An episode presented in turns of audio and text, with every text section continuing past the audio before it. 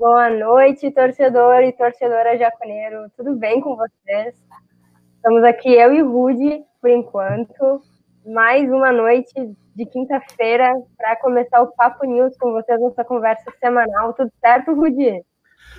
Tudo certo, Bela. Uh, boa noite, papada. Boa noite, torcedor e torcedor jaconeiro.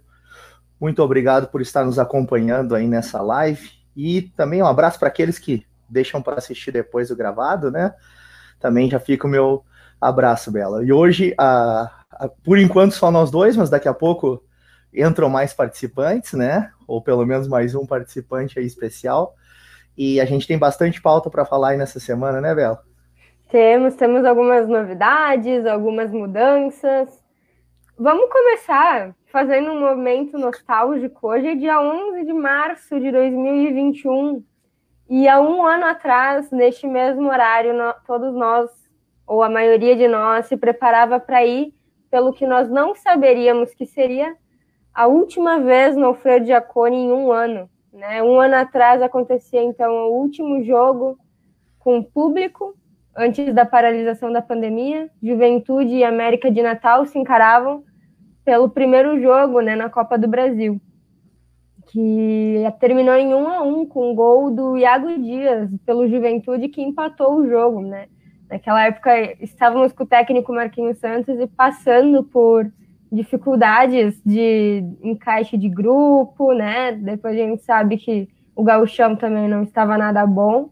E com a paralisação da pandemia, o time sofreu uma grande reformulação.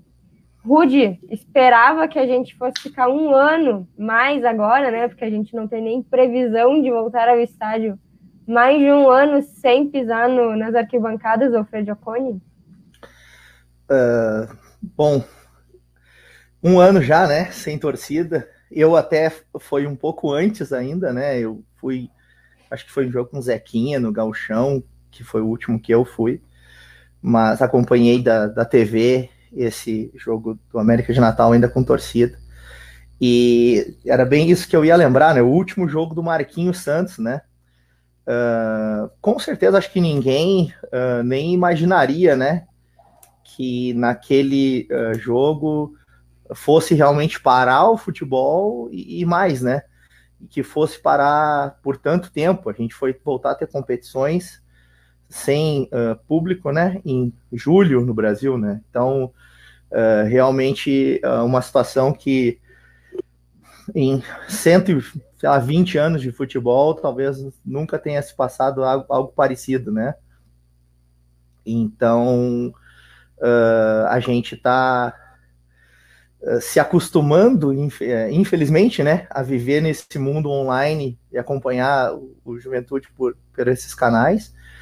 E a única coisa que eu queria complementar, né, Bela, é que a nossa situação há um ano atrás, ela estava bem complicada no Campeonato Gaúcho, né? Não à toa uh, o Juventude demitiu o Marquinhos Santos, né? Depois contratou o Pintado e contratou bem mais do que meio time, né?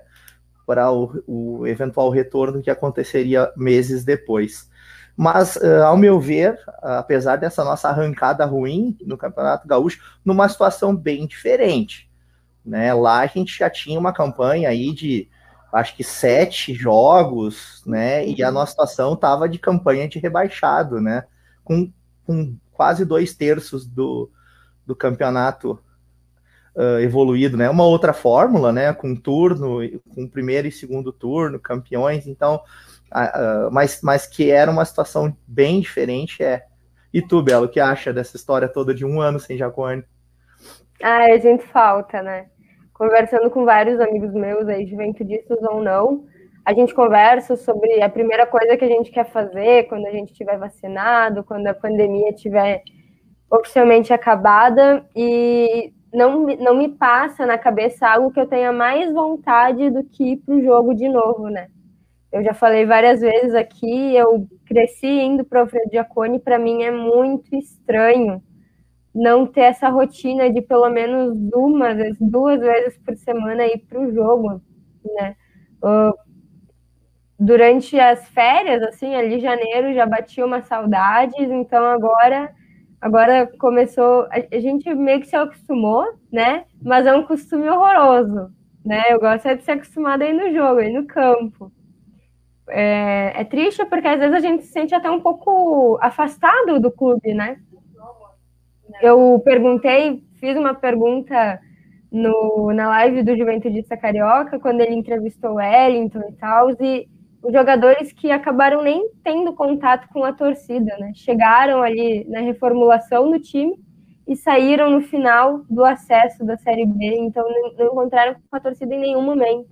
Isso para mim é muito chocante, né? É, eu me pergunto como que é para torcedores que moram em cidades que não é do seu time, como que é para torcer, né? E eu acabei vivendo isso na pele durante esse um ano, porque infelizmente a gente está sem o contato com o nosso Verdão, nesse contato é. direto, né? Por isso que, que inclusive criamos a web rádio, né, para recuperar essa essa esse agrupamento, essa união da torcida mesmo, que é outra coisa que a gente acaba ficando muito longe, né?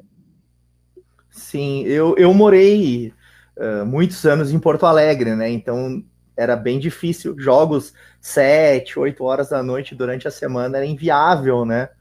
Para a gente acompanhar. Mas a gente sabia que quando o horário permitia, a gente podia ir no Jacone. E hoje, mesmo com o horário permitindo, não tem como, né? Então fica essa.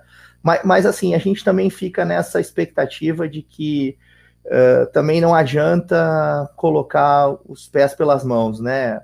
Uma vez que existe um protocolo, vamos dizer, que os clubes estão seguindo, quer a gente concordemos ou não, né? Que o futebol continue, isso eu acho uma, uma questão até bem, bem polêmica e daqui a pouco cada um tem o seu uh, pensamento, mas uh, acho que independente de, de disso, né, de, de, de, a gente ter ou não ter uh, acesso ao estádio, a gente tem que se virar para acompanhar, né, Belo? Isso aí, ó. Oh, cheguei, cheguei, galera. Apareceu aí, convidado.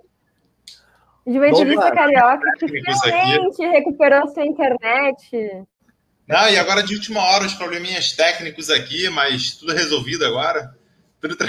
tudo tranquilo. A gente estava falando, e eu acho, Douglas, que tu vai poder conversar com isso mais do que nós dois, com certeza. Que estamos há um ano sem ir ao Alfredo Giacone, né? Hoje faz um ano desde o jogo contra a América de Natal.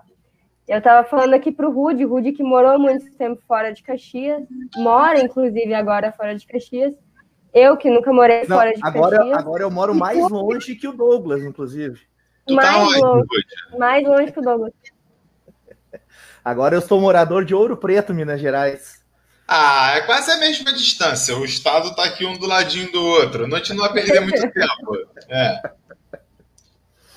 E Douglas, então, eu nunca saí de Caxias, o Rudy morou um tempo em Caxias, um tempo fora, e tu nunca morou em Caxias, né? Então, é. como que é para ti essa sensação de ter esse contato com o clube? Porque para mim é uma coisa muito, muito distante, né? ter contato com o clube, amar um clube que mora tão longe de ti. Me conta um pouquinho. Então, eu acho que se eu for parar para contar assim a história, de fato, eu vou roubar aí uma horas desse, do, do, programa de vocês, né? Vira e mexe. Nossa, programa nosso. Isso. É verdade. Nosso programa aqui, né? Vai, vai virar um programa meu se eu for começar a falar. assim, porque é, só o nome que eu trago hoje em dia, né? Que é a marca que eu criei, que é o Juventude Carioca Todo mundo pergunta, mas tu é carioca mesmo? É só tu conversar comigo, tu sabe que eu sou carioca. Então, assim, é... Então, é... aí vem a curiosidade. Ah, você morou em Caxias, tem parente do Rio Grande do Sul? Cara, eu não tenho vínculo nenhum com o Rio Grande do Sul. Vínculo nenhum. Nascido e criado na Baixada Fluminense, mais precisamente em Nilópolis, terra da Beija-Flor. É... Sempre, minha família toda daqui, não tenho nenhum grau de parentesco com alguém do Rio Grande do Sul mas simplesmente o Juventude me encantou. Né? É, eu vou passar aqui rapidamente, Bela, o episódio que começou essa minha paixão pelo Juventude. E, e, eu sou um cara muito grato que hoje, com acesso à internet, eu tive a oportunidade de conversar e ser amigo hoje em dia do cara que me fez virar juventudista, que é o Mendes. Então, assim, é, para muitos, obviamente, o Mendes não é o cara de maior importância do Juventude. No meu caso, ele é um dos caras de maior importância do Juventude, pelo que ele proporcionou ao meu caminho de vida. Né? Porque, assim, eu fui assistir um jogo do Juventude na Copa do Brasil contra o Madureira, num estádio aqui próximo de, de onde eu moro. Hoje eu me mudei, né? Fui para o município vizinho. Estou mais perto ainda desse estádio hoje, que é o Campo do América. E, e lá eu, ao ver o jogo, eu já conhecia o Juventude, mas não tinha ainda aquele negócio assim, ah, o Juventude, aquela paixão. Eu não conhecia a história do Juventude. E daí eu falei, não, não vou torcer para Madureira, vou torcer para o Juventude. Gosto muito das cores e tal, mas era essa ligação boba. E daí o Juventude ganhou de 3 a 0, dois gols do Mendes. Quem eu conheci no dia do jogo foi o tio do Mendes. Só tava eu e ele torcendo. Uh, e aí a gente teve que ficar até do lado dos policiais para a gente não apanhar lá no dia, porque não tinha torcida do Juventude. E daí, quando acabou o jogo, eu falei, já tô feliz, acabou o jogo, 3 a 0 e tal, o Juventude ganhou e tal. É, aí ele falou, cara, vamos lá conhecer os jogadores. Eu falei, sério? Ele, vamos lá, pô, preciso falar com o Mendes lá. Aí fomos lá, aí eu conheci o Maicon, o Maicon me deu uma camisa do Juventude, que agora não tá aqui, tá no outro quarto. Na próxima live eu mostro. Eu tenho até hoje, foi a primeira camisa do Juventude. E eu dei entrevista na Rádio Caxias na época e tal, não sei o que, era o Zete, treinador do Juventude. Não fui muito com a cara do Zete, não, meio metido. Não sei se vocês têm a mesma opinião, mas, enfim, dali eu falei, cara, que maneiro. Deixa eu acompanhar esse clube, porque quando pequeno, eu cheguei muito em jogo do Vasco, por conta do meu, meu pai ser vascaíno, meu irmão ser vascaíno, a família ser vascaína, mas nunca foi aquele negócio assim, eu tava torcendo mesmo, aquela paixão, não era isso. E eu fui conhecendo a história do Juventude, fui conhecendo a, a tradição, a cultura italiana, eu sou apaixonado pela Itália também, é, enfim, aí eu fui conhecendo a história, fui acompanhando isso tudo, Rádio Caxias, radinho, internet e por aí vai. E aí que começou a minha história com juventude. Aí, caindo na tua pergunta, que eu enrolei esse tempo todo para poder chegar à tua pergunta, como que é uhum. essa questão de torcer e estar longe? Tem seus prós e seus contras, né? O pró é que se a gente perde, ninguém me perturba. O contra, o contra é que eu tô aqui xingando sozinho, comemorando sozinho, a gente conquistou um acesso e eu tive que comemorar pela internet, galera, porque eu não posso estar aí na confusão. Então, assim, é, estar um ano sem torcida no Jacone, para mim, não muda muito, porque eu não estou aí. Muda para mim o significado de futebol, porque para mim o futebol tem que ter a torcida ali no estádio. Né? Me incomoda quando eu estou vendo o jogo e tem pouca gente no estádio. Eu falo, cara, galera, se eu tivesse em Caxias, eu estaria em todos os jogos, independente do horário. Só que eu entendo que a paixão de uns não é igual à paixão de outros. A paixão de uns é ir ao estádio quando o Juventude está ganhando, o Juventude está na Série A, quando tem um jogo num domingo de tarde, num sábado agradável. Não é enfrentar uma segunda-feira, 10 horas da noite, frio pra caceta, para poder ir ao estádio. Isso é a paixão que poucos levam. Poucos são os que estão ali o tempo inteiro.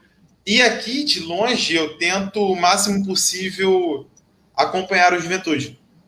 E o canal que eu criei, estar com vocês, me aproximou ainda mais do Juventude. O ano de 2020 foi muito marcante para mim em relação ao Juventude. Pude ter a oportunidade de conversar com diversos jogadores que passaram pelo Juventude, que estão no Juventude, com o presidente do Juventude, coisa que lá em 2008, quando eu fui ver o Juventude contra o Madureira, eu jamais iria imaginar. Né? Então, assim, é, a pandemia trouxe algumas coisas para a gente diferentes. E uma das coisas foi aproximar o torcedor de uma outra forma.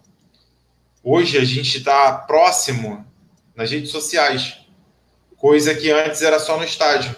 Então hoje, se eu for a Caxias, que eu vou a Caxias, só tem que esperar um pouco, eu acho que eu vou ter uma outra visão do que eu estive na primeira vez que eu fui aí em 2017.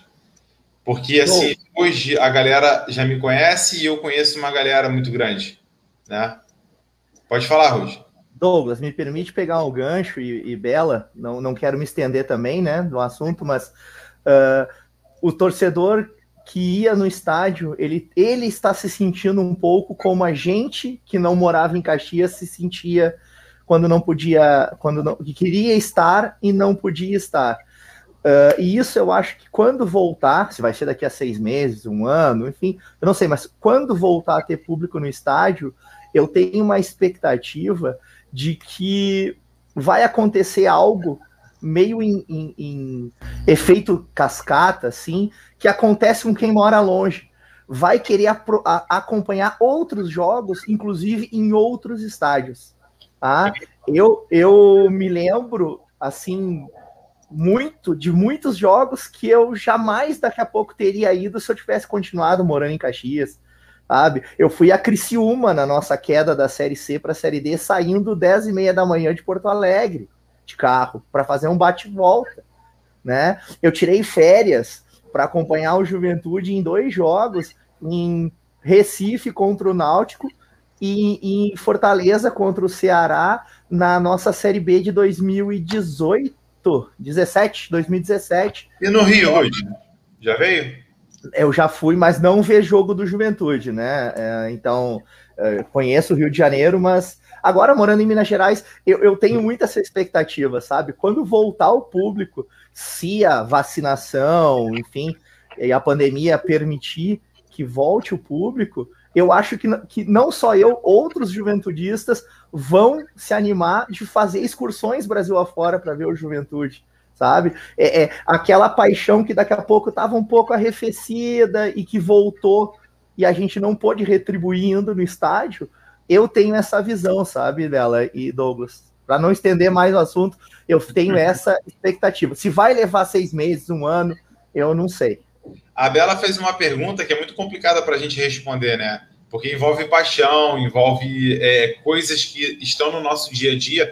Porque a juventude, por mais que a galera fale assim às vezes, ah, futebol não é, é, é, é apenas um, um, esporte. Não, cara, é uma coisa que a gente leva para nossa vida inteira. É, é, na segunda-feira a gente está pensando, na terça a gente está pensando, na quarta, amanhã já é um programa de sexta-feira à noite assistir o Juventude. Então, assim, tá no nosso dia a dia. Né? Eu já arrumo meus compromissos sabendo que naquela semana vai ter jogo do Juventude eu não posso fazer nada naquele dia. Né? Então, assim, uh, quando se envolve paixão, a pergunta que ela faz para a gente vira um programa inteiro. A gente poderia ficar aqui, ó, debatendo aqui muito tempo, mas pode ter certeza, Rui. Juventude jogando no Maracanã, vem, com torcida ou não, a gente vai entrar, confia. confia, pô, confia, a gente vai entrar. Bota a credencial, a gente filma pro canal, já falei com o Valtinho, ele já liberou. Isso vale para todo mundo que está ao vivo aí na live ou não? Não sei o limite que vai dar, né? É um perigo falar isso ao vivo, hein? É, é, é, é. é. Vou, de repente ele vai até me bloquear e vai deixar mais eu entrar agora. Me queimei. Sabe, Douglas, que tu comentou de a internet aproximar a torcida, né? É incrível, porque nesse ano de 2020, 2021, eu sinto que eu me aproximei mais da torcida do Juventude do que em todos os outros anos que eu torcia, né? De certa forma, foi a forma que a gente encontrou para tapar esse buraco das saudades do Alfredo Giacone. Eu conversei com muita gente que eu conhecia de vista, sabia quem era por causa do Giacone, que me perguntassem, conhece de onde? Eu digo, do estádio. Mas que eu nunca tinha trocado uma ideia e que esse ano eu me aproximei, sabe? E, e que eu imagino que quando eu voltar, quando a gente voltar para o estádio, eu vou ter, nossa, muito mais amizades lá dentro agora. Aqui a Web Rádio é com certeza atualmente o meu, meu maior canal com os outros torcedores, né? Eu tô bem emocionada, não sei se dá para perceber, mas eu fico sempre muito emocionada quando a gente fala de paixão por futebol, porque é uma coisa da minha família, muito antiga. Começou com meu avô, passou pro meu pai, agora eu e meu irmão, os meus tios e os meus primos também. E a gente tudo se criou indo para o Freio Diacone, né? O meu avô levava o meu pai e os meus filhos para o Freio Diacone. Foi quando nasceu esse amor. Então, passar muito tempo longe do Freio Diacone é, é perder um, um, uma vai parte chorar. da história da minha família, sabe? Eu não vou chorar. chorar. Não, não, vou chorar. Pronto aí. Vamos começar a falar de futebol mesmo agora para. Vamos. né? Vamos. Vamos fazer o giro da rodada da Copa do Brasil. A gente teve muitas surpresas, né? Antes de começar a falar do Ju, vamos falar um pouquinho dos outros times para a gente ver como é que tá o cenário brasileiro num total aí, a gente teve surpresas, por exemplo, 4 de julho passando pelo Confiança, o Rio Branco passando pelo Sampaio Correia, o Cianorte passando pelo Paraná e o Juazeirense passando pelo Esporte. É, eu, eu queria eu, destacar eu, só o 4 de julho. É, uhum. que, assim, é fenomenal o fato de um cara que eu acho que é enfermeiro, que ajuda no salvar pessoas do Covid, e ele faz um gol que elimina o time da Série B, cara. Só o futebol que proporciona isso. É igual quando a gente olha lá no Mundial de Clubes o Auckland jogando com caras que são bancários, professores e outras coisas, e tá lá jogando futebol e às vezes faz um gol contra um Bayern de Munique. Olha que loucura, cara. É, é, é muito impressionante essas coisas do futebol, né, cara? É. Mas pode tocar. E o Brasil, o Brasil é um país continental, né? E uh, eu sempre fui fã da Copa do Brasil né? E, e, aquela estrela, né? Amarela ali, eu acho que mexe com o coração de todo torcedor juventudista, de todo papo, de todo jaconeiro e jaconeira. É, é, é, é uma competição que a gente tem um carinho muito uh, especial, né?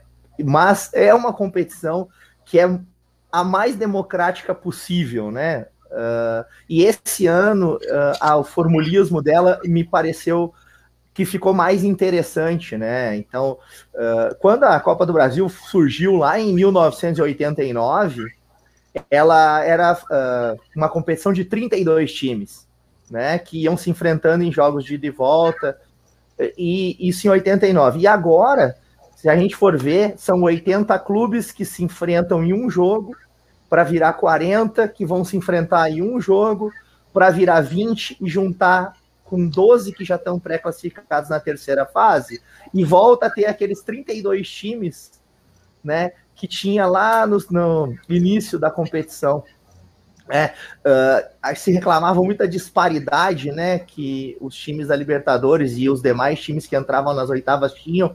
Às vezes pegavam um time que já estava gramando desde lá do início do ano e chegava já meio cambaleando, enfim, empolgado pela classificação, mas meio cambaleando, e não conseguia passar. Eu acho que agora, com, com essa mudança de fórmula, não vai ser só na primeira e na segunda fase que a gente vai ver surpresas. A gente vai voltar a ver surpresas, porque time que começa na primeira fase para ser campeão vai ter que jogar 12 jogos. E o time que entra na terceira fase são 10 jogos. Não tem mais aquela diferença gritante no número de jogos para ser campeão que tinha antes. E esses resultados que aconteceram, que a Bela relembrou aqui, e eu recebi em uma, uma chamada, não vou dizer que ainda está, mas eu recebi numa chamada num grupo que o São Raimundo de Roraima estava ganhando do Cruzeiro de 1 a 0. Então, mais uma zebra que pode acontecer ou não, né? Eu acho que todas essas em época de pandemia, a gente ouve muito essa palavra, né? São vacinas para a juventude. Não bastasse a nossa campanha de 2017 lá contra o próprio Murici ser a vacina para a gente não entrar de salto alto, todos esses times, pô, Esporte foi campeão da Copa do Brasil, Esporte foi o primeiro vice-campeão da Copa do Brasil, tem outras duas participações em semifinais, é um time que tem história na competição e é o terceiro ano seguido que eles caem fora na primeira fase. Então, que o Juventude entre vacinado. A gente precisa muito classificar pela questão esportiva, mas também pela questão financeira só por entrar em campo já são 990 mil, né? E se passar de fase é mais 1 milhão e 70. São 2 milhões de reais que vão ajudar muito a juventude a melhorar a qualidade do elenco como um todo e encarar essa competição e as outras competições que a gente tem nesse calendário de 2021. E vocês, o que acham disso? Eu acho que não, não, é nem, não é nem contestada, questionada a importância do Juventude passar de fases na Copa do Brasil, né? A gente estava na Série C e chegando a oitavas de final aí, isso demonstra muito a tradição que o time tem na, na, na competição. Para mim, isso é camiseta, sabe? É símbolo. Uh, em termos de dinheiro, a gente sabe que a diretoria já avisou que que a entrada à Copa do Brasil é investimento para futebol. O que a gente viu aí no Galchão, a gente já sabe que a gente precisa de investimento em futebol para disputar essa Série A. Então, além de todo o peso simbólico da Copa do Brasil e do nosso time ser um dos campeões da Copa do Brasil, e, e talvez por isso ou não, e sempre um tanto à frente na competição, quanto pelo dinheiro, a gente não pode nem pensar em ratear contra o Murici, né? Não existe opção de não passar pela primeira fase, na minha opinião. Isso significaria uma grande crise no juventude financeira e de futebol. Sim, sim. Seria péssimo a gente não passar pelo Murici. Mas confia, a gente vai passar com um empate suado. Cara, é, é, é de, de, verdade, é, não existe jogo fácil para o Juventude. O Juventude ele gosta de fazer a gente sofrer. Né? Quando a gente pensa que vai ser tranquilo. Cara, me surpreendeu demais quando a gente subiu da C para B, aquela goleada em cima do Imperatriz. Eu falei, peraí, não, tá, tá errado aqui. Porque nunca é assim, nunca é assim. É, eu acho que a gente vai dar uma sofrida contra o município. É, porque tem coisas que me preocupam, por exemplo, eu não sei quais as condições do gramado lá. E normalmente na Copa do Brasil, quando a gente vai pegar alguns desses jogos, gramado é muito ruim, então o Juventude que quer trabalhar a bola no chão, apesar de que o Juventude do Marquinhos só quer levantar a bola na área, né? Então, de repente, vai dar certo. Porque eu fiquei. Cara, tô inconformado com algumas coisas. É a primeira live que eu faço depois do Gauchão, né? Que começou. Porque eu tava com vários problemas aí, não tava conseguindo fazer. É, até avisar a galera que lá no meu canal vou voltar segunda-feira. É, eu questiono a vocês, porque é a hora agora, Bela, a gente já falar mal do Marquinhos? Não, pode falar. Cara é ah, nosso. Não, não porque assim, hora marcada. Eu defendi muito a volta dele. Defendi muito. Não foi assim, ah, eu queria o Marquinhos. Não. Quando apareceu o nome dele, eu falei, pô, vamos dar uma chance. Porque ele fez um bom trabalho na Nascer. É, só que Cara, o Juventude está muito sem padrão de jogo. O que me traz temor nesse jogo contra o Município. O que me traz temor no jogo contra amanhã contra o Pelotas. Que perder pro Pelotas é brincadeira. O Pelotas não consegue sair da D, cara. Meu Deus do céu, a gente, de, de perdeu pro São Luís, cara. São jogos que, por mais que esteja no início da temporada, são jogos que é pra gente que perca, mas que perca impondo o jogo e que de repente tomou um gol num contra-ataque. Não da forma que foi. O Juventude não impõe jogo. O Juventude não impôs jogo contra o Novo Hamburgo, que tinha nove desfalques. Não impôs jogo. A gente fez gols assim que os gols geraram um resultado, mas não necessariamente é, eles diagnosticaram que foi a partida. A partida não foi para um 3 a 1 ali. Foi 3 a 1 que a gente ganhou, né? Agora uhum. já me fugiu a cabeça. Mas assim, uh, tirando os lampejos que o Capixaba finalmente na posição dele jogou, né? É, a gente não fez tanta coisa. É, eu me arriscaria a dizer que a gente produziu até mais contra o Inter na primeira rodada do que contra o Novo Hamburgo, né? É, e esse jogo contra o Murici, cara, ah, aquele jogo encardido que eu acho que a gente vai passar com aquele tipo de golzinho, igual a gente passou no ano passado com no, no, no outro ano com, o Brian Rodrigues lá em Tocantins lá Lembra? O Brian Rodrigues fez um, um, dos, um dos poucos gols dele na vida. Ele fez lá naquela Copa do Brasil, nos ajudou que sofrido. Eu acho que vai ser dessa forma. É claro que eu quero com 10 minutos de jogo já tá vencendo, mas sinceramente, não sei não, hein? Sei não, hein? Não estou muito esperançoso. Cara, aí, rapidinho, só passar essa bola para vocês o questionamento que quer fazer. Quem é o maior finalizador da gente em jogadas aéreas? na minha opinião, é o Grampola. É, ele fez dois gols ano passado, em poucos jogos teve pela juventude de jogada aérea e poucas bolas eram levantadas nele. Aí você me coloca o Matheus Peixoto que não consegue ganhar uma bola na jogada aérea, todos os lances de linha de fundo e cruza na área e o Grampola tá no banco. Enfim. Eu vou me atrever a responder então, Douglas. Uh, mas uh, levemente discordar de ti. Não quero, não sou advogado do nosso centroavante atual, tá? E acho que qualquer um dos dois ali é praticamente seis por meia dúzia, apesar de eles jogarem um pouco diferente. A nossa diferença é que no ano passado a gente tinha um Cajá. Sim. Tá? Esse Sim. ano a gente não tem essa bola qualificada ainda. O Renan Bressan, ele não é, acho que, acho que, em primeiro lugar, assim, ninguém esperava que ele fosse um cajá por mais que ele fosse mais novo, né? Mas com as uhum. credenciais que ele tinha e com o bom campeonato que ele tinha feito, apesar do rebaixamento do Paraná, eu acho que todo mundo estava com uma certa esperança em relação ao Renan Bressan, do tipo farda e joga. E não é o que ele está apresentando. E o Juventude, ele é um time que, uh, até pelas suas limitações como clube, né? Ele é sempre os nossos 11 vão ser dependentes do nosso camisa 10. Qualquer esquema de jogo que a gente for, se a gente estiver atacando, estiver defendendo, uhum. time grande, médio ou pequeno, a gente sempre vai ser dependente do nosso camisa 10. E no momento que o nosso camisa 10 ele tá fora, ele tá abaixo, dali para frente, cara, todo mundo vai cair. Então, uh, vou dizer para ti o seguinte: Marquinhos gosta muito do Grampola, tá? Ele vai deixar para botar o Grampola quando o Renan Bressan estiver jogando melhor. Aí todo mundo vai dizer assim: viu? Esse cara é o cara. Olha ali o passe que o Bressan tá dando para ele, deixando pifado. Sei o quê. Eu espero que você esteja certo. Eu espero que você esteja certo.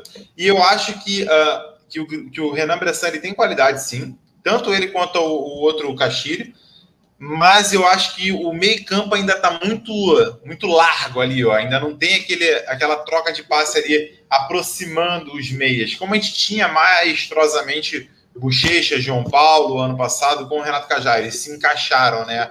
Era uma harmonia muito grande. Mas também, mesmo com, a, com o Cajá, com aquela qualidade que ele tem, muitas das vezes ele deixou a desejar, né? Então, assim, a esperança é que o Bersan esteja deixando a desejar agora e daqui a pouco nos ajude. E, e, e, eu acho o seguinte: a minha esperança, eu estou muito, muito ansioso para ver o jogo de amanhã, porque eu acho que um time, às vezes, é, ele se encaixa depois de uma vitória ou depois de uma motivação. Tá? E, e isso estou falando de uma forma geral. Começando perdendo um jogo, principalmente contra um time sub-20 do Inter, depois uma porrada no São, do São Luís, isso dá um, uma desmotivação muito grande. Aí você vence jogando mal que seja, como a gente fez na Série B, que a gente jogou mal contra o Confiança lá fora de casa, a gente venceu com um a zerinho naquele gol chorado e tal, não sei o quê. E depois trouxe uma confiança que a gente fez umas outras vitórias, a gente voltou a ver uma realidade o acesso. Então a minha esperança é nesse sentido. Se a gente vencer esse joguinho ali, vence amanhã o, o, o Pelotas, que seja empate, mas que passe pelo Murici, eu acho que já dá um, um degrau acima, uma tranquilidade para a gente poder trabalhar. Bela, você me corte, porque eu estou acostumado a falar muito e, e, do, no canal e eu acabo tomando isso aqui para mim, desculpa. Ô, ô, Bela, e tu não respondeu ainda a pergunta do Douglas, hein? Qual pergunta? Então, a pergunta sobre a questão do, do Grampola. Grampola. ah, é, desculpa, até esqueci. Eu acho que o, Peixoto é um, uma peça importante pra gente, ele vem ganhando vários pivôs. Ele é um cara muito alto, ele é mais alto. Ah, em cima do, muro, em cima do muro. ele é um cara alto, né? Acho, eu acho que ele tem muita qualidade, sim. Infelizmente, eu acho que ainda não chegaram os passes certos nele. Concordo que ele também não precisa esperar o passe de Deus para finalizar na, na rede, mas eu acho que é importante a tentativa de uma de um um cara novo ali no time, né? Eu não sei se o Grampola tem essa qualidade toda aí para talvez estar disputando a Série A e talvez seja isso que o Marquinhos espera do Peixoto, que ele tenha qualidade para disputar uma Série A. Então ele quer ver mais do Guri. Eu acho que é nesse sentido de teste mesmo. Eu não sei se ele vai deslanchar. Eu acho que o Marquinhos quer ver até onde ele vai, para saber se tem a necessidade de um novo centroavante ou se não precisa. Deixa eu contar uma curiosidade para vocês. O Peixoto, ele é carioca. Eu conversei com ele.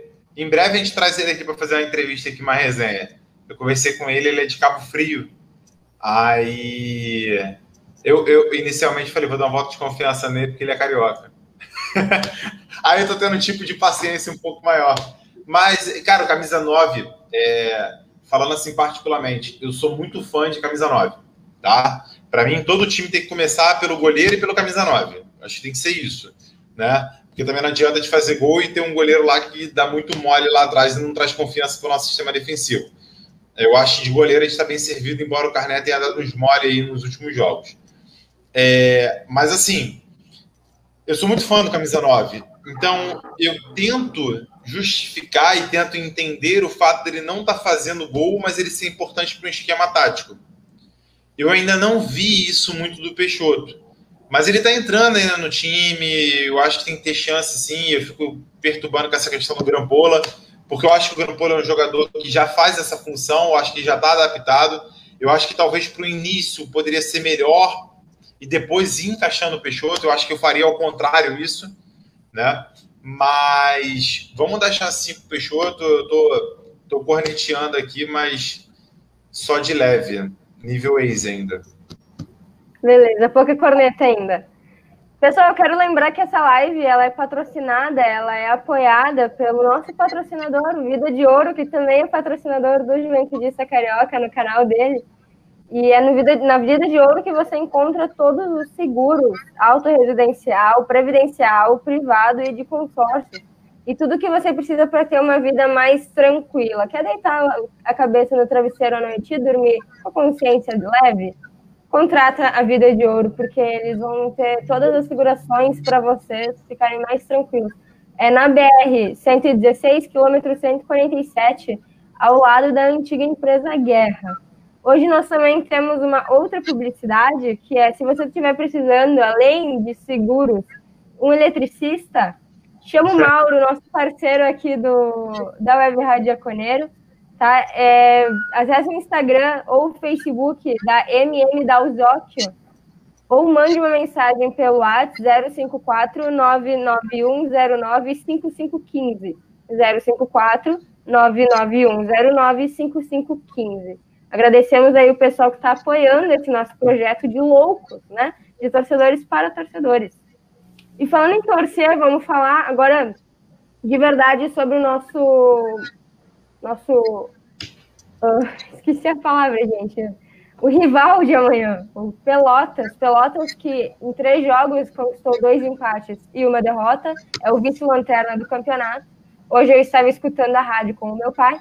E durante o destaque da, da, da dupla Brapel, ele deixou claro que as exigências da diretoria é que o Pelotas ganhe o jogo de amanhã. Então não é bom o Juventude chegar lá achando que vai ser um jogo fácil, porque vai ser o vice-lanterna. Os caras precisam pontuar. E a gente também, né? É uma exigência assim fácil, né? Vai lá, ó, vocês estão na D, o objetivo de vocês amanhã é ganhar um time da Série A.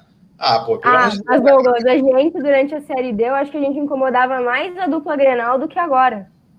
Não, eu, pelo menos, tenho não, essa impressão. Eu concordo com você, que a gente tem feito vergonha quando a gente precisa. Principalmente as vergonhas que a gente fez contra o Brasil de Pelotas na Série B. Mas é, colocar como objetivo no clube é, tem que entender que tem uma dimensão muito grande. Obviamente. Eu acho que não tem que ser para o Pelotas um divisor de águas vencer o Juventude ou não. Cara, Pelotas eu perturbo bastante. Eu tenho um grande amigo, participo também de um outro canal chamado Bola Pro Mato. Foi onde eu iniciei no YouTube até. E aí lá tem um torcedor do Brasil, tem um torcedor do Pelotas, tem agora um torcedor, tem um sofredor do Caxias lá também. Né? Então, assim, é, ele não tem como zoar em nada, não tem condições, tá? Assim, é outro patamar. É, agora, quando a gente, gente fala do Pelotas, eu tenho até um carinho por conta desse meu amigo, só que não tem como, eu fico com pena dele, né? Porque ele sempre se ilude que o Pelotas vai jogar um bom futebol e aí chega na hora, ai, faz vergonha. Ele me manda aqui, ah, jogo treino, ganhamos de 6 a 0 Aí quando chega no, no, no, no ao vivo mesmo, no profissional, aí ele vai lá e perde. Aí ele fala, caraca, fui iludido de novo. É, o, a única coisa que me teme no Pelotas é o Cobalcini. Eu acho ele um treinador muito inteligente e eu acho que ele é um treinador de uma nova geração. Só que ao mesmo tempo ele quer aplicar um futebol no Pelotas que não tem condições com a qualidade dos jogadores que o Pelotas tem nesse momento. Ele quer um futebol trabalhado, um futebol jogado, e muitas das vezes isso não vai encaixar. Né? Uh, se tentar fazer isso contra o Juventude, eu acho que pode dar bom para o Juventude. Porque eu acho que o Juventude se complica quando ele tem que propor o jogo. Então, assim, quando ele tem que trabalhar a bola dentro da área do adversário, e o adversário sai no contra-ataque, o nosso sistema defensivo ainda é muito lento. Eu não sei quem vai jogar amanhã, se é Vitor Mendes ou Emerson. Quando é o Emerson, me preocupa em relação a isso. Então, assim, é, o nosso sistema defensivo hoje é uma coisa que me preocupa bastante. Repara, a gente sempre faz gol, mas a gente sempre toma gol. A gente não consegue corrigir isso. Eu já acabei. Bom, vamos lá, então. Bela, é, é muito difícil para mim falar especificamente de algum adversário, porque a gente já pena para conseguir notícias do Juventude estando a 1.650 quilômetros de distância, né? É. Dos adversários é ainda mais difícil. Então a gente acaba pescando o que a gente vai lendo nas redes sociais, ouvindo nas rádios, né? Essa questão do Ricardo Cobalcini que a gente estava que o Douglas levantou aí, é uma situação interessante, porque ele é de uma escola muito parecida com a do Marquinhos, né? Esse treinador posicional, esse treinador que uh, gosta de jogar com os laterais correndo por dentro. Então, ele é, ele é desse estilo. E o Pelotas, ele tem, na minha opinião, uh, quando eles falam sobre, ah, porque tem que ganhar, isso é muito mais por eles terem feito um péssimo campeonato gaúcho no ano passado tá? Que só não caíram porque não ninguém caiu, né? Foi feito aquele acordo de cavalheiros durante a pandemia, né? Uh, e, e por e também, né? Com, tiveram a faca e o queijo na mão para classificar na, na Série D para as fases de mata e acabaram não conseguindo, se eu não me engano, aí na última rodada. Tá? Então, assim, pelas frustrações que eles têm, começaram a treinar mais cedo, como, como sei lá, 70% dos times do Campeonato Gaúcho. Um campeonato curto, onde tu tem 11 pontos, tu, tu vai ter que pontuar, velho. Dois pontos só, eles estão em, em nove, né? Eles estão pior que a gente. Então, eu acho que é mais nesse sentido, né? Mas eu não acredito que eles venham fazer isso, tá? Uh, na minha opinião, na minha opinião, uh, o time do Pelotas, uh, eu não vi jogar, mas pelo que a gente escutou, não apresentou nada que fizesse ele merecer mais do que os dois pontos no campeonato. Então eu acho que isso é mais uma conversinha para boi dormir, tá? Se, quem acreditar nisso e se Juventude entrar achando que vai ser assim, capaz de ser surpreendido justamente por um contraveneno. É, eu acho que todo mundo sempre fala que quer ganhar, né? Essa é a questão. Todo mundo sempre fala que tem que ganhar também com certeza a gente não pode colocar, não pode sentir medo do Pelotas, eu só espero que o Juventude não bobeie, né, com, é, porque o Juventude adora bobear contra os times, né, eu já falei, São Luís para mim é o time de elenco mais fraco, e aí nos deu um baile em futebol, levamos derrota do Inter, sub-20 também, é complicado. O Juventude é sempre muito inesperado e muitas vezes para a parte ruim, né? Não é sempre, são sempre surpresas e nem sempre boas surpresas. Ô, Bela. Sobre, só um pouquinho, Douglas. Sobre a nossa. Ainda sobre o jogo contra o Pelotas, teremos uma novidade que eu, principalmente como a voz feminina desse grupo, fico muito feliz em anunciar que teremos uma narradora pelo Sport TV. Pela primeira vez, a, quer dizer, pela segunda vez agora, a Renata Silveira vai narrar um jogo com, na Sport TV e na Premier. Ontem ela, ela narrou Motoclube Botafogo, onde o Botafogo ganhou de 5 a 0 né? Fez uma lavada. Os vizinhos botafoguenses do, do Douglas deviam também felizes. E... Não existe torcedor do Botafogo mais. okay. A galera que torce pro Botafogo tá na fila do Covid para poder vacinar, porque é a galera de mais de 75 anos. Entendi. Entendi. Mas então acho que essa é uma grande vitória aí para nós mulheres no meio do futebol. Mas mesmo que a gente com certeza vai ter uma narração incrível da Renata Silveira, eu convido vocês a ficarem aqui com a gente na Web Rádio Jaconeiro e escutar o nosso querido Arthur Stuani a narrar, né? O nosso querido narrador Arthur Stuani. Que inclusive eu vi aqui no YouTube fez um comentário que ele tá com saudades do antigo âncora. Não entendi. Eu não tô com saudades do antigo âncora. É ciúmes, ciúmes. É ciúmes do nome. Exatamente. É, ficar aqui olhando aquela cara feia dele, é ciúmes dele. É, ô Bela, inclusive, inclusive eu queria falar para o pessoal que está participando ali, tá? A gente vai ler as mensagens, tá? A gente só precisa é dar uma andada na pauta, mas vai ter o espacinho que a gente vai ler. Continuem mandando, continuem participando, é isso que a gente quer. Pessoal. A gente tem aí mais uns minutinhos de live. No finalzinho a gente com certeza lê os, os recados, né? No Facebook tem também. Pode deixar Pessoal, que eu leio no YouTube, tá, Bela? Beleza. Pessoal, chegaram dois jogadores. Elton, volante, já está inscrito no bid, foi anunciado hoje, eu acho.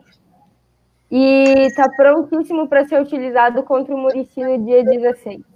Mais um volante para conta. Rudi, me conta. Tu acha que tem qualidade o cara? Não conhece muito?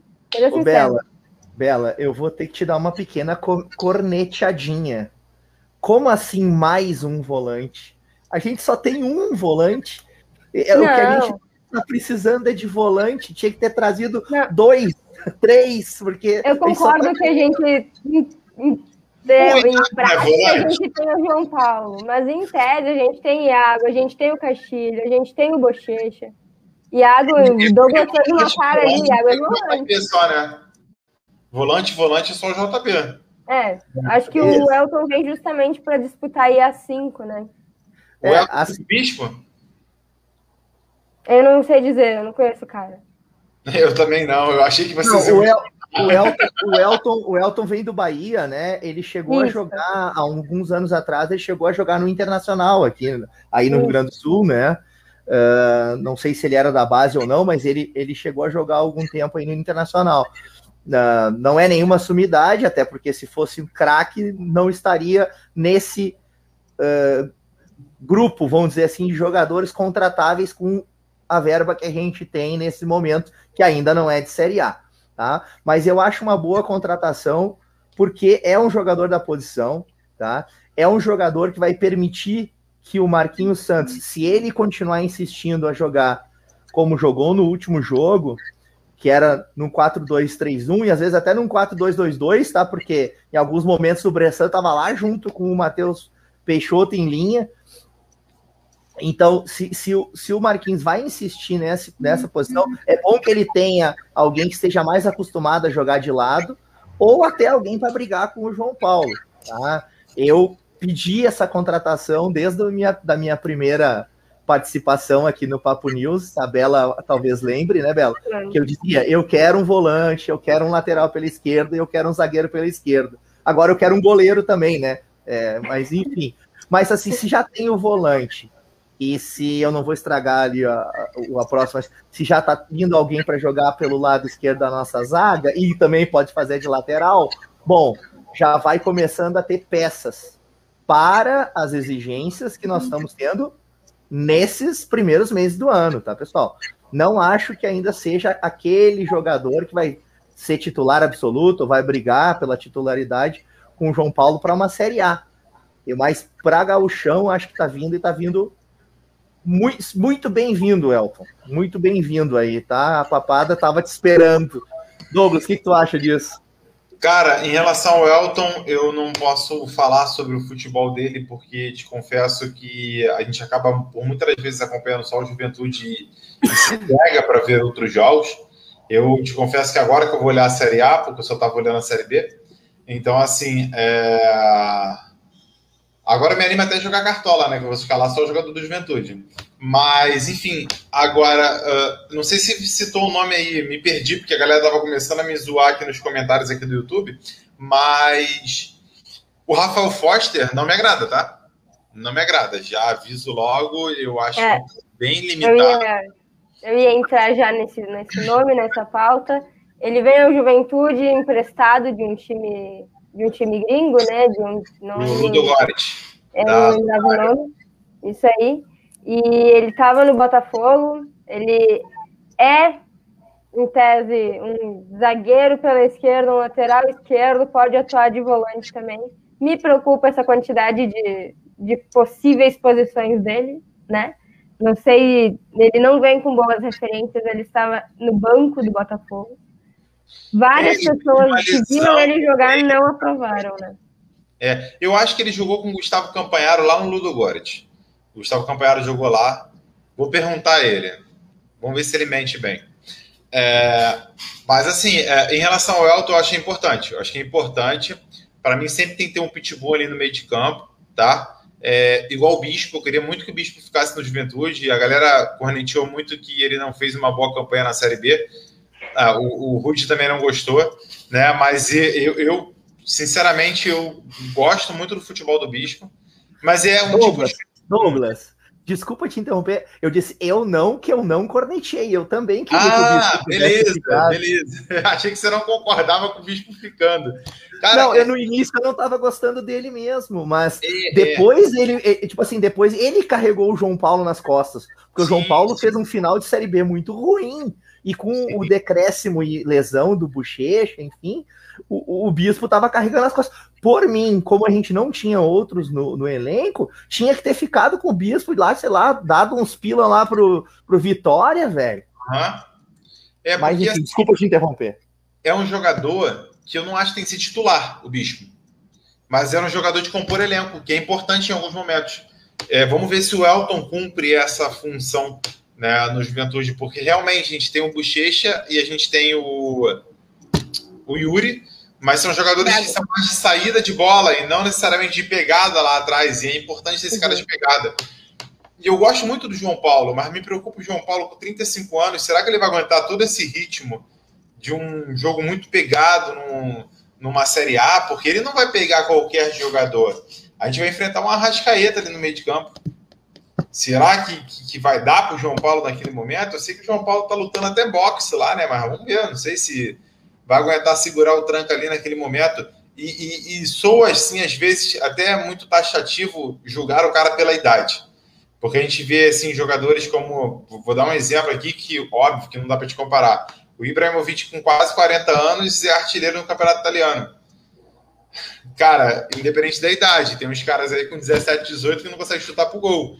Mas assim, a idade pesa às vezes, o condicionamento é diferente. Tanto que a gente estava questionando muito na mídia, assim, até nacional, é, a funcionalidade do Cristiano Ronaldo e do Messi, que foram eliminados na Champions League. Chega uma hora que a idade vai pesar. E será que em algum momento vai prejudicar o João Paulo? Como eu acho que tem prejudicado o Eltinho na nossa lateral esquerda? Então, essa é a preocupação. Acho que tem que ter realmente peças ali. Eu acho que além do Elton foi bom, eu acho que tem que ter uma outra peça ali mais na frente e não é ter aquele elenco inchado, mas ter uma rotatividade, ainda mais num período de pandemia em que você corre risco de perder um jogador a qualquer momento, é importante. Concordo com essa parte aí de ter um, um elenco um pouco mais expandido do que seria normalmente, né? Realmente a gente viu aí ano passado que muitos times passaram por maus bocados justamente por terem ficado aí duas semanas, que dá seus quatro jogos, sem o seu elenco principal, sem seus principais jogadores, né? Por causa do Covid, que querendo ou não é uma coisa que pode, uh, pode pegar em qualquer um, em qualquer momento, né? A gente nunca sabe. Vamos ler os comentários, Rudi? Até aproveitar, Rudi, desculpa te interromper, mas é que fizeram uma pergunta aqui que eu ia fazer e esqueci. Eu não tenho informações sobre o Todinho. Ele já está integrado ao elenco, vai jogar. O Fabinho está treinando, ele é, ele tem um contrato com o Juventude, que eu saiba, ele teve uma lesão, não estava bem fisicamente, então ele está aí se recuperando da lesão, né?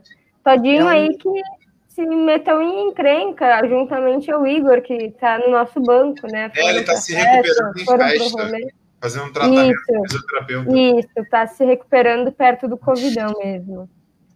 É, ele teve, parece, um desconforto muscular, tá, pessoal? E é, aí ele tá sofrendo, mas ele, ele tá no beat já há uns 10 dias já. Não, sim, sim, é porque eu não vi ele no banco esses jogos. Então, é, esse era o meu questionamento e perguntaram aqui também. Pode seguir, Rui. Então vamos lá. O Arthur, né, nosso narrador, né? O narrador que é a cara do gauchão, eu não podia perder a oportunidade de ver isso. joguem no, joguem no Google Play, Globoplay. Joga lá. É, a cara do carioca. Do carioca. A cara do gauchão, juventude, não vão se arrepender, tá, pessoal? Fazendo propaganda aí. O Arthur, ele faz falta, sim, né? Vem participar da live, mas não na ancoragem, tá? A Bela tá mandando muito bem aí, Bela. Não estamos sentindo falta dele, não, tá, Arthur? Nem Pode vir participar aí. Mas vamos lá, então. Vou tentar rapidinho aqui, que a gente já tá quase completando uma hora de live, né, pessoal? E vamos lá, então. O Juve1913 vocês são a favor ou contra a paralisação do futebol agora? Rapidinho, pessoal, para a gente ler os outros. Favor ou contra? A favor. A favor. Contra. Então tá. Uh, eu vou ficar em cima do muro para dar empate, tá? no próximo programa a gente mostra o motivo. Isso. O, o Arthur de novo colocando aqui, baita live, gente. Saudade do Jacone. Digo que foi um ano que faltou uma parte importante na minha vida. Parece que foi um ano incompleto. Acho que para todo mundo, né, pessoal? Uh, Eu vou chorar de novo. Não, vamos lá. O Chuve 19. Eu acho que foi completo. O Juventude subiu, pô.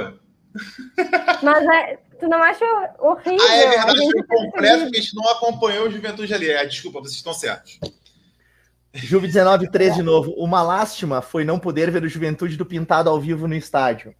Isso, verdade. Total é, razão. Eu, mas eu não queria estar na ressacada para ver aquele 5 a 2 lá, tá? Ah, ah uh, o Vitor Hugo tá mandando um buenas, falando que o relato foi legal e vamos que vamos. Obrigado, Vitor. O Red Bushcraft, boa noite, turma. Vocês se o meu inglês não tiver muito bom aí, é, tá? Vocês dão desconto, mas vamos lá. Oscar Apple, show de bola, Papos da Capital, abraço a todos. Um abraço aí, gurizado Papos da Capital, sempre acompanhando aí, né? Uh, cadê aqui? Deixa eu ver se eu li mais alguma outra coisa aqui. Galera, tá Tem pedindo um... amanhã. Ó, é. uh, Juve, o Ego Gonçalves, Juve, o Juventude não propor o jogo no galchão, aí não dá. Pintado, volta. Que, que acaba... E sabe o que é pior, Rude? O que, que, pesa mais em cima do Marquinhos é que, além dos resultados ruins, o Pintado tá fazendo um excelente campeonato paulista. Cara, a Ferroviária tá jogando bonito. Aí você fica pensando assim: caraca, por que, que ele não dá na juventude, cara? Se for por causa do salário que disseram aí que estava rolando, é por isso, tá? O Juventude ainda não tem condições de pagar salário nem para nem para cobrir o salário do Campeonato Paulista, quem dirá para cobrir um ano inteiro de Série A, né? Então, se for por isso, é por isso que ele não tá. Aí o Jason Bragé, quero ver amanhã o Castilho como titular. Acho que vai ser um grande acréscimo para o time. O esporte raiz, no meu ver, as coisas vão ser flores até o jogo da Copa do Brasil e depois vão ver o que fazer, a diretoria, né? Claro. Uh, uh, aqui tem gente aqui dizendo que o chefinho tá dizendo que a live tá legal. Né? Teve até comentário do Juventudista Carioca, né? tá bom. Né? Uh, o Web Rádio nos lembrando, né? O chefinho nos lembrando que o Elton já vai para o jogo amanhã, isso foi comentado. Não sei se joga, tá, pessoal? Mas se tá lá no banco, acho que tem grandes chances de estrear. Tá? Uh, o Esporte Raiz perguntando para o Douglas, né? Por que, que não teve mais vídeos no seu canal? Douglas, eu vou deixar tu responder rapidamente aí. Por que, que não é, teve mais vídeo no canal? Eu respondi ali para ele, eu tava de mudança, galera. Me mudei de casa. Então, assim, mudança, tudo muito complicado, até arrumar um cantinho para mim, até ter internet. Eu, tive, eu fui ter internet agora de tarde, né? Que a operadora veio aqui, não vou fazer propaganda porque ele não tá bancando a gente, né? Veio aqui de tarde e instalou minha internet, por isso que eu tô aqui. Então, voltamos aí à programação normal. Segunda-feira eu tô lá no Juventude Carioca, galera. É, mas de acordo com as nossas externas, foi porque subiu a fama à cabeça, tá aqui escrito, inclusive. ah, o Pablo Soliman falando que ele estava no banco, ele, eu acredito que seja o Rafael Foster, né? Que estava no banco do Botafogo em 2020, mas atuou em 26 partidas. Vamos ver, né, pessoal? Eu acho que às vezes tem um jogador que joga super mal num time e depois acaba encaixando. Então, Sim. assim, uh, alguma qualidade ele tem para para ter jogado no exterior, ter jogado é. partidas de Liga Europa, Champions. Ele estava no banco de dados, né? Ele estava é sendo observado já pelo Juventude. Vamos ter esperança que ele se encontre, ele encontre seu futebol aqui com a gente. Bela, como é que eu tô de tempo aí, só para eu, se eu continuo Cara, a gente já tá extrapolando. Eu acho que eu vou ler aqui rapidinho o pessoal do Facebook, só para eles não tá. passarem. Um abraço aí, pessoal do YouTube. Obrigado pela participação, viu? O pessoal aqui veio dando boa noite, né? Nos cumprimentando no início da live. O César Augusto, eu não vou saber ler isso aqui, não. Scripts CAC, uma coisa meio assim diz pro, pro Douglas que o Mendes foi um dos maiores da história do Verdão, sem dúvidas. Então, acho que um dos maiores da história do Verdão. Pro Douglas e pro, Com certeza. pro César também, né? O Jaconeiro. O Mendes, o Mendes, ele fica mais ou menos assim, ó, com o Zulu, quando o Zulu tinha uns 17 anos, assim, mais ou menos, sabe? Mas foi importante, foi importante. Mas não, não, não, não encera a chuteira do Zulu, na minha opinião. Não, eu, eu respeito pelos feitos que o Zulu teve. O Mendes foi importante em termos de gol, mas o Zulu foi importante em termos de momentos pra gente. E o Mendes, cara, eu não sei quem é mais gente boa. Os dois são ah, uma simpatia, cara. O Zulu, gente finíssima. O Mendes, pô, também um cara muito, muito maravilhoso, cara. Pô, os dois, gente finíssima. Povão mesmo, povão mesmo. De sentar no bar e tomar uma gelada tranquilo. Ô, Bela, rapidinho, antes de você falar, tem um comentário aqui para você. Para mim. não tá acostumado. Peraí, o Roberto, tem que falar. O Roberto Argo falou assim: Oi, pessoal. Hoje na Rádio Caxias foi indagado quando teríamos uma mulher comentando o jogo de futebol naquela rádio. Pensei logo na Bela. Que tal? Ô, ô Arbo, ô Arbo, deixa de furar nossos olhos, Arbo. É, vai, vai tirar nossas estrelas aí. Não, deixa quieto. Vamos lá. Nós precisamos da nossa equipe todo dia aqui. É, por enquanto, eu sou comentarista da Web Rádio Jaconeiro. Se surgir uma, uma oportunidade. Já tá de, se vendendo, olha de isso. participação, eu não troco de rádio. A Web Rádio Jaconeiro que tem o meu coração. Eu quero agradecer aqui ao Juventudista Conversador, que comentou aqui no, no Facebook que o nosso projeto é um belo projeto e que sempre entendeu que fazia falta uma espécie de podcast do Juventude ou algo do tipo. Tomara que vocês tenham um grande sucesso. Muito obrigada. Nós agradecemos muito aí todo mundo que acompanha, que gosta do nosso trabalho. E a gente lembra que todos os nossos programas depois estão no Spotify em forma de podcast, olha ali. Então é só acessar a Web Rádio de Acolheiro que até o final da noite, normalmente o chefinho já consegue botar no Spotify. Se não, amanhã com certeza estará lá. Quem não pode escutar ou quem quer escutar mais uma vez, tá lá o podcast disponível. Bota e vai pro trabalho escutando. Pois é, acho que é isso aí, né, gente? Já cumprimos aí uma hora e quatro minutos de live hoje. Rendeu o nosso papo? O que, é acharam? Quero agradecer ao Douglas. Tá. Quero agradecer ao Douglas aí, que hoje recuperou a internet e já veio participar com a gente. Claro, claro. E ainda tive que ser herói de matar um rato aqui do quintal é. antes de entrar na live. Por isso que um pegou, pegou o gato para fazer internet o rato tomou conta, rapaz. foi isso, foi isso. Fingi que eu era muito forte ali para enganar os vizinhos. É, tem que causar uma primeira boa impressão, né? É, exatamente. Certo, então. E amanhã tem jogo. Amanhã tem jogo. Vamos... É, amanhã tem jogo, amanhã tem pré-jogo, jogo, pós-jogo. Narração de, de Arthur Stuani. O Rude, infelizmente, não poderá estar conosco. Estará voando de Minas Gerais para Caxias do Sul. E eu, eu vou tentar estar dessa vez no jogo, prometo. Vou ver se eu consigo. Douglas, ansioso? Ansioso preocupado. É... Cara, tô ansioso por todo o jogo do Juventude, né, cara? Já, já era uma expectativa. Eu não me recordo, assim, é, a gente estava relembrando aqui rapidinho o que você perguntou lá no início. Eu não lembro o último jogo do Juventude que eu não assisti. Eu não lembro. Assim, não importa o dia, não importa o horário, não importa a forma. Teve uma vez que eu tive que assistir o jogo do Juventude enquanto eu dirigia, eu botei o celularzinho assim. Quando o cara gritava o lance, eu já dava uma olhadinha ali e tal, e correndo risco de vida, mas enfim. É... Então, assim, era... foi, foi o jogo contra a Ponte Preta. Eu, eu, vi dirigindo o gol de bicicleta do Rogério. Né? Foi meio tenso naquele momento ali, eu em cima da Ponte Henrique Niterói vendo o gol do Rogério. Quase falhou o sinal naquele momento, mas foi importante. Mas amanhã, ansioso, Uh, espero, eu não espero muitas mudanças no time do Juventude amanhã, não. Na verdade, eu queria até uma continuidade do time, da forma que foi no jogo contra o Novo Hamburgo, até para a gente poder pegar um ritmo, é, entrosar. Castilho deixa para o segundo tempo, vamos com pressão ainda, é, vamos ver se encaixa esse time. Mas eu queria o Bochecha verde e água. Ok. Eu também. Certo, Pessoal, então, Rudy, quer falar a tua palavrinha final antes de fecharmos? Só agradecer a todas e a todos aí que participaram, né? E dizer que amanhã, 20 e 30 mais ou menos, começa o pré-jogo, né? Eu, infelizmente, não vou participar, né? Uh, porque vou estar em deslocamento realmente, mas fica aqui já o meu convite, pessoal, todo mundo acompanhando, né? TV no mudo, apesar de ter uma narração feminina no Premiere, TV no mudo e vamos ouvir o jogo pelo Arthur aí, tá, pessoal? Web Rádio Jaconeiro.